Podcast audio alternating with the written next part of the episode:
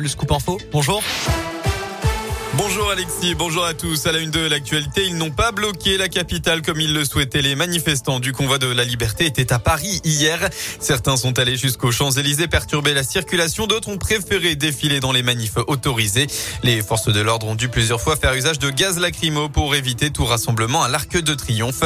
En tout, plus de 500 verbalisations ont été distribuées hier, tandis que près de 100 personnes ont été interpellées, dont 80 placées en garde à vue. On part dans la région, euh, dans la Haute-Loire. Un incendie s'est déclaré hier en début d'après-midi à Brioude, rue Pascal. C'est un bâtiment d'habitation à deux étages qui a été touché vers 13h40. Les flammes ont totalement ravagé le bâtiment. Le feu s'est aussi propagé à une habitation mitoyenne. Au total, six victimes, quatre indemnes. Deux personnes ont été tout de même hospitalisées en urgence relative à l'hôpital de Brioude. Il s'agit d'une femme de 64 ans et d'un homme de 82 ans. Dans la région, un réseau de trafiquants de faux passes sanitaires a démantelé, a annoncé la gendarmerie hier. Quatre personnes ont au total été interpellées et plus de 3000 passes sanitaires ont été générées et vendues ces derniers mois. Cette filière d'écoulement de faux passes détournait des comptes professionnels de personnel de santé dont le nombre n'a pas été précisé. On passe au sport. Clermont peut s'échapper. La SSE se relancer. Jour J pour le petit derby entre la capitale auvergnate, euh, auvergnate pardon, et celle de la Loire. Cet après-midi à 15h, Saint-Etienne affronte le Clermont Foot chez lui au stade Montpied. Un match important dans la course au maintien. Les Auvergnats 15e comptent 6 points de plus que les Verts, derniers du championnat.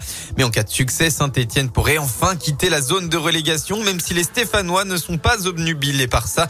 C'est ce que confie d'ailleurs l'ancien portier du Clermont Foot aujourd'hui à saint Paul Bernardoni. Non, parce que moi, je suis plus partisan de me dire, regarde pas tout de suite, parce que si on se met à regarder, après on se dit, putain, ils ont gagné. Enfin, donc, euh, je suis plus partisan de me dire, on gagne contre des concurrents directs ou pas. Puis après, je suis comme tout le monde. À un moment, je vais regarder, je le classement, mais c'est pas parce que je dis une bêtise, on gagne ce week-end, on, sort. Ça se trouve le week-end d'après, on y re rentre. Donc, euh, le but, c'est qu'il y ait une progression euh, constante et que on en sorte définitivement très vite.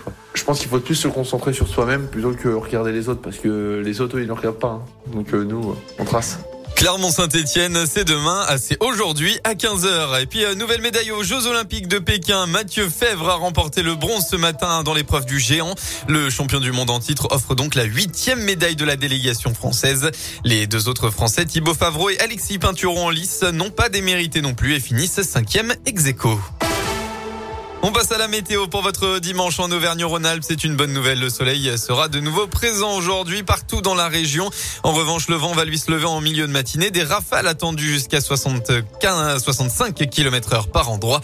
Et puis côté Mercure, ça augmente. Vous aurez au maximum de la journée entre 10 et 12 degrés.